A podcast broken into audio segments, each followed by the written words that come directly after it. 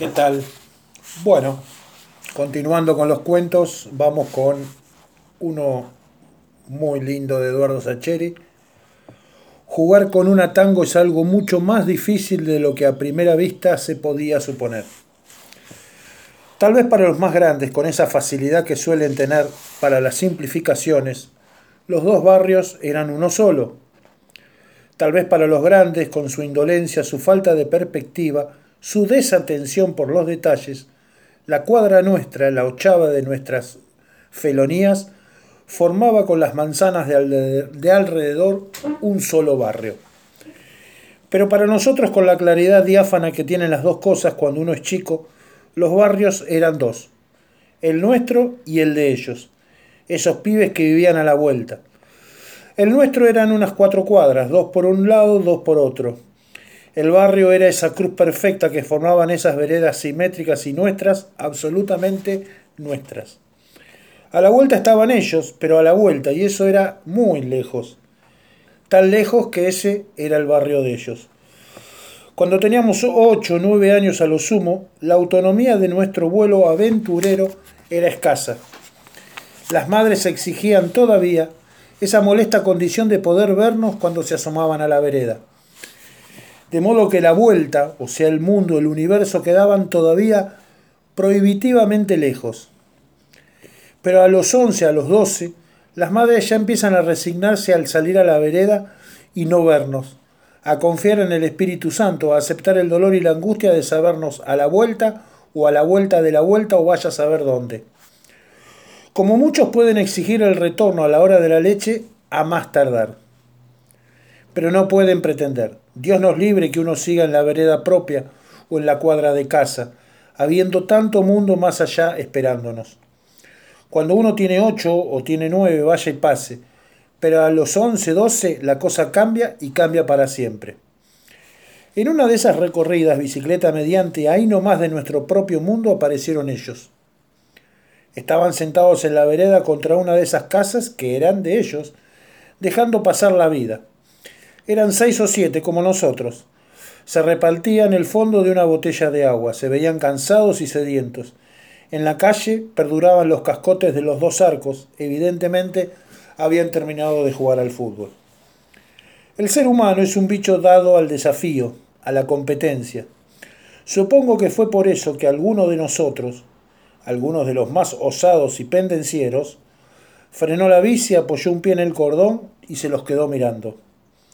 Los demás lo habremos imitado obedeciendo a ese reflejo solidario que en la niñez funciona a la perfección y que con los años se va tristemente anquilosando. Primero habrán sido unas preguntas tiradas al voleo y contestadas con evasivas. Que de dónde eran, que de dónde éramos, que cuántos eran en su barrio, que cuántos éramos en el nuestro, que de, qué cuadro éramos hinchas, de qué cuadro eran ellos, que si sabían jugar, que si nosotros sí sabíamos. Después uno de ellos se habrá ufanado de alguna victoria memorable contra otro barrio tan distante como temible y misterioso. Algún lenguaraz de los nuestros habrá replicado con una hazaña más o menos espeluznante. Habrá habido un cruce de miradas, alguna seña solo perceptible para los entendidos. Y el desafío habrá partido por fin de uno de los dos frentes, como una lanza en llama clavada entre la tribu rival y. Ellos se miraron con cara de experimentados, de gente dueña en estos temas. Acordaron la fecha como dudando, como dando a entender que eran tipos muy ocupados. Supongo que enroscados en sus propias mentiras y en sus respectivas alucinaciones, no notaron el temblor de algunas de nuestras voces, las caras de pánico de los más chicos, las miradas urgentes de los menos osados. Ellos pusieron una sola condición. Ponían la cancha y ponían la pelota. Nosotros, pobres ingenios, torpes, incautos, aceptamos. El día fijado fuimos a pie. Uno no puede jugar un desafío y mirar cada dos minutos la pila de bicicletas a ver si siguen estando donde las dejamos. Las distracciones pueden ser fatales, tanto porque te roben una bici como que te metan un gol estúpido. La primera sorpresa fue la cancha. Ellos nos esperaban en la vereda de la vez pasada, pero no tenían armados los arcos en la calle. Cuando preguntamos, señalaron con calculada indolencia el paredón legendario de la canchita de la calle Buchardo. Nos miramos azorados. Decir en nuestra niñez la canchita de Buchardo era como decir jugamos acá en el Maracaná o pasen que el desafío es en el estadio de Wembley. Era un baldío enorme, cerrado a la gilada por un paredón alto de ladrillo a la vista. El único acceso posible era a través del jardín de un vecino. Vecino que se entretenía en golpear el vidrio con sus ventanas en medio de agresivas gesticulaciones, las pocas veces que teníamos la valentía de pararnos siquiera a pispear un poco el asunto. Porque esa cancha que tenía arcos de madera y todo, y que tenía hasta manchones de pasto en las esquinas, la usaban los grandes, nunca los más chicos. Uno de esos grandes que jugaban los fines de semana era ese celoso cancerbero que nos echaba a patadas. Lo que ignorábamos, y que descubrimos recién el día del desafío, era que el capitán de ellos era sobrino del terrible ogro de la casa contigua, y que los días de semana tenían libre acceso a ese estadio bellísimo. Caminamos la media cuadra dándonos valor con la mirada, ocultando celosamente que jamás en la vida habíamos jugado en una cancha de verdad. Entramos al jardín del vecino como quien atraviesa a ciegas un campo minado, esperando el terrible momento del estallido, de la cortina corrida, de los golpes furiosos, del rajen de acá, mocoso del demonio, pero no pasó nada. O no estaba o su sobrino lo habría puesto en aviso. Saltamos por fin la pared por la parte más baja. Íbamos cayendo con un ruido seco en la tierra prometida, un ruido que jamás tuve de olvidar y que supongo que los demás tampoco olvidaron. Un ruido que sonaba a misterio, a iniciación, a ultraje y a aventura. El miedo nos volvió a ganar cuando los vimos abrir las bolsas que traían abajo del brazo. Eran botines. Los sacaron con gestos displicentes, pero a sabiendas de nuestro pasmo inevitable. Porque nosotros, más allá de nuestras barbuconadas, éramos gente de jugar en el asfalto. Y uno en la calle juega con zapatillas. Y encima con zapatillas viejas. Esas flechas que nuestra madre nos ha cedido para que las terminamos de deshilachar, de destruir y de ensuciar en esas tareas inútiles. Esas que tienen la tela totalmente descosida de la puntera de goma. Esas con las que hay que tener cuidado de que no se salgan los dedos de los pies cuando uno le pega la pelota. Y van estos tipos y sacan los botines, negros, relucientes, con esos tapones amenazantes, tan inútiles para pegar de puntín como para arruinarle la pantorrilla a un pobre contrario indefenso. Yo calentón como siempre, les hice notar que nosotros jugábamos todos en zapatillas y que con los botines iban a lastimarnos. Pero con cara de inocencia dijeron que nadie les había dicho nada y que ellos jugaban siempre así, como se juega de verdad, y que la del otro día en la calle había sido solo un entrenamiento. Con la sensación de ser un cavernícola analfabeto me callé la boca y me volví hacia los míos buscando algo de confianza. Pero todos estaban demasiado, demasiado asustados. Lo peor vino después. Traían la pelota en una bolsa grande de casa tía. Era una, era una bolsa enorme, blanca y que no se veía nada dentro. La llevaba un gordito pecoso y flequilludo. Con gesto grandilocuente la levantaron, la tomaron por abajo y soltaron las manijas. La bolsa se inclinó, abrió su boca misteriosa y escupió una pelota tango. Aquello era demasiado. La cancha de tierra con arcos de madera vaya y pase. Eso de los rivales provistos de botines ya era todo un riesgo. Pero una tango original que picó tres veces hasta quedar mansita en el mediocampo, eso era inaceptable. Nosotros, que jugábamos con una número 5 chiquita de gajos alargados blancos y negros, que tendía más al óvalo, al óvalo que a la esfera, que picaba para el demonio, a la que había que engrasar primorosamente con la grasa sobrante del churrasco, habíamos visto la tango por la tele, en el Mundial 78 y después en la vidriera de la proveeduría deportiva pero en nuestro barrio ese era un objeto desconocido. Y van estos tipos y la sacan ahí como si tal cosa, como si fuera una cosa de todos los días. Ahí Felipe protestó. Pero ¿cómo? ¿No la, tenía, no, no la tenían el otro día en la vereda cuando los vimos por primera vez? El capitán de ellos, Walter creo que se llamaba, se aproximó con la tango entre las manos y nos habló en un tono peyorativamente didáctico, como si, se dirigiera a una manga de infradotados. Nos dijo que como era evidente, esa pelota tenía un plástico recubriendo el cuero que hacía imposible su uso en la calle, salvo que uno quisiera arruinarla, y que como ellos jugaban siempre en canchas de pasto o de tierra a lo sumo, no se habían imaginado que nosotros pensáramos jugar con una pelota común y corriente. Gustavo tuvo entonces el tino de esconder la nuestra, miserable, debajo de una campera. Nosotros nos quedamos mirándola como tarados. Encima la naranja, debido a que, según transigió informarlos, el padre del chico se la había traído de Europa porque era piloto de aerolíneas, y allá la pintura de naranja sirve para poder jugar en medio de la nieve sin perderla de vista. Cuando empezó el partido corroboramos que con angustia nuestro pálpito de que una tango no tenía nada que ver con el resto de las pelotas existentes en el universo. Por empezar, picaba el doble. No conseguíamos bajarla ni a los tiros. Saltaba en cada piedrita de la cancha, cambiaba de rumbo y nos dejaba pagando. Aparte, dolía muchísimo. A mí me tiraron dos o tres pelotazos que me dejaron las manos rotas, y eso que jugaba con guantes. Obvio, unos de lana ya jubilados del colegio. El que más sufría era Gustavo, nuestro crack, que en lugar de patear de puntín, como el resto de nosotros, lo hacía de chanfle o acariciando el balón con el empeine. Al rato de empezar le dolían los pies hasta los tobillos. Esas zapatillas nuestras eran absolutamente inapropiadas para, para patear semejante cascote. Además estaba el tamaño. Nuestra número 5 era una especie de prima pobre y escuálida, que apenas debía superar la mitad de la circunferencia de aquella enormidad anaranjada y con lustrosos vivos negros.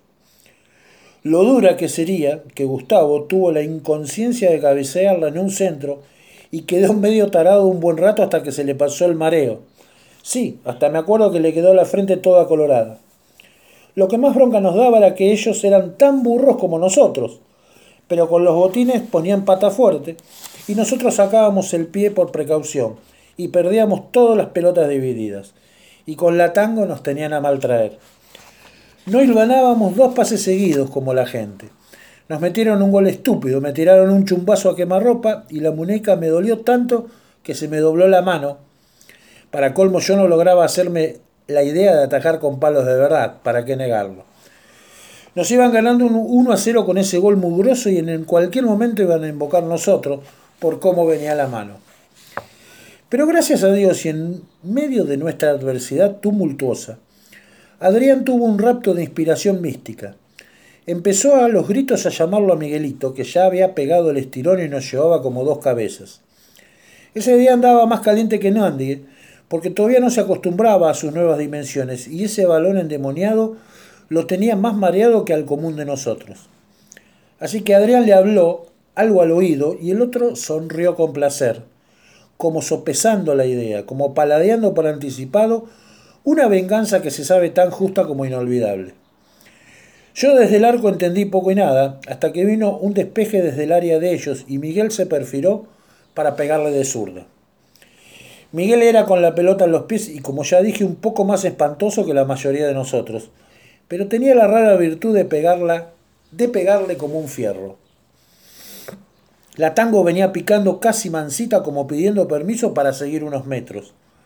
Miguel se afirmó con la derecha, se inclinó levemente y le pegó un chumbazo descomunal. La tango salió como un bólido, como un meteorito en reversa rumbo al cielo. Pasó el paredón no por el lado de la calle, sino por los fondos que daban una casa vieja y sombría. En los laterales, donde el paredón todavía era medianera, había un lindo alambrado como de dos metros de altura, porque estaba cerca de las líneas de la cancha y el riesgo de tirarla afuera era evidente. Pero detrás del arco de ellos, del lado de la casa aquella, quedaban todavía como 30 metros de terreno lleno de malezas y arbustos y árboles petizos que hacían suponer que la pelota jamás superaría el límite del predio desde ese lado. De modo que cuando Miguelito le pegó ese chumbazo histórico, la tango subió a los cielos, superó por amplio margen el travesaño de ellos, sobrevoló dos limoneros apestados y unas cañas de esas que nunca faltan en los baldíos, planeó sobre el yuyal y sobre la hiedra y se perdió en el misterio del más allá, con un ruido a chapas de lo más espeluznante. El dueño de la pelota, que aparte de ser el gordito paliducho y pecoso nos había demostrado que de fútbol sabía lo que yo de astronomía, no pudo reprimir un grito de terror y los suyos se miraron consternados. Nosotros pusimos cara de compungidos, atravesamos con ellos el yuyal y hasta les hicimos pie para que se asomaran por encima de la tapia. No había caso. La pelota descansaba en un patio de lajas y el ruido a chapa se había producido cuando la tango había golpeado contra la puerta de hierro que desde la cocina daba a ese patio. Por suerte para nosotros eran las 3 de la tarde. Tocar el timbre a un extraño para pedirle una pelota es una tarea ardua y peligrosa en cualquier hora del día, pero la hora de la siesta es directamente concurrir por propia voluntad al patíbulo. Nosotros lo sabíamos y ellos también. El gordito, traslúcido intentó despertar el espíritu de cuerpo de los suyos para que lo acompañaran, pero fue en vano. Contestaron en medio de evasiva que más tarde a lo mejor, pero que ahora en plena siesta ni mamados. Con cara de circunstancia, Alejandro declaró que era una lástima, una barbaridad, pero que íbamos a tener que seguir con otra pelota. Ellos se miraron y asintieron. Dijeron que no tenían ninguna más.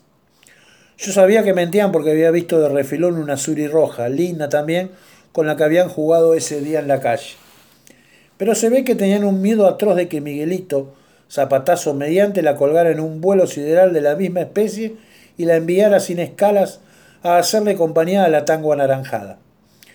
Alejandro, como si no hubiera recordado súbitamente, se golpeó la frente y dijo que nosotros teníamos una aclaró con tono de singular franqueza que no tenía nada que ver con la que Miguelito acababa de colgar, pero que a falta de una mejor, ellos se apuraron a decirnos que sí. Alejandro mismo fue hasta detrás del arco y sacó nuestra pelota de abajo de la pila de camperas. Yo me acuerdo que nunca la vi tan linda, con sus gajos grises, de tantes pintados, con el olor rancio de la grasa cuidadosamente embadurnada, con ese par de protuberancias que la alejaban indefectiblemente de la esfera, con la marca indeleble en bilómen azul en el lugar de la válvula, entre las costuras hecha para evitar chambonadas trágicas a la hora de inflarla. Porque ahí la cosa era distinta. Todo era cuestión de pegar unos cuantos puntinazos bien al ras del piso, de modo tal que entre las piedras que encontraba en el camino y el azar de sus tumbos ovalados, a cualquier arquero se le escaparían dos o tres de esas y a cobrar. Todo era cuestión de apretar los dientes y soportar a pie firme un par de taponazos a nuestras pantorrillas indefensas. Al fin y al cabo, uno de los dos se tiene que ir aprendiendo a hacerse hombre. Ganamos 3 a 2 y fue una fiesta, sobre todo porque ellos, humillados, nos pidieron la revancha para la semana siguiente. Nosotros pusimos cara de gente ocupada, de tipos abrumados por un montón de compromisos deportivos. Quedamos en volver a hablar recién al mes siguiente, porque arguimos estar tapados de desafío contra los del club argentino, los de la canchita de, los de, la canchita de tienda presente, los de la triangular de Segura Rivadavia y otros cotejos tan severos como ineludibles. Después nos enteramos de que recuperaron la tango y que lo hicieron a través de los buenos oficios que interpusieron dos de los padres de ellos ante el anciano propietario de la Casa Sombría, tan venerable como remiso a las devoluciones. Pese al hallazgo no nos alarmamos. La revancha sería en el barrio nuestro y de locales. La cosa iba a ser en la calle. Y en la calle con los botines no podés jugar. Aparte, como los palos son dos cascotes, podés discutir de lo lindo cada pelotazo que pase cerca de los arcos, sobre todo si Miguelito juega de tu lado. Y sobre todo, en la calle la tango no se usa porque se arruina. Se moja en los charcos de los cordones se le despeja el plastiquito y te la puede aplastar cualquier colectivo. Y nadie va a correr semejante riesgo, ni siquiera siendo un gordito platudo con un padre en aerolíneas. Porque una tango es muy linda y muy canchera, pero sale un ojo de la cara. Gracias y hasta la próxima.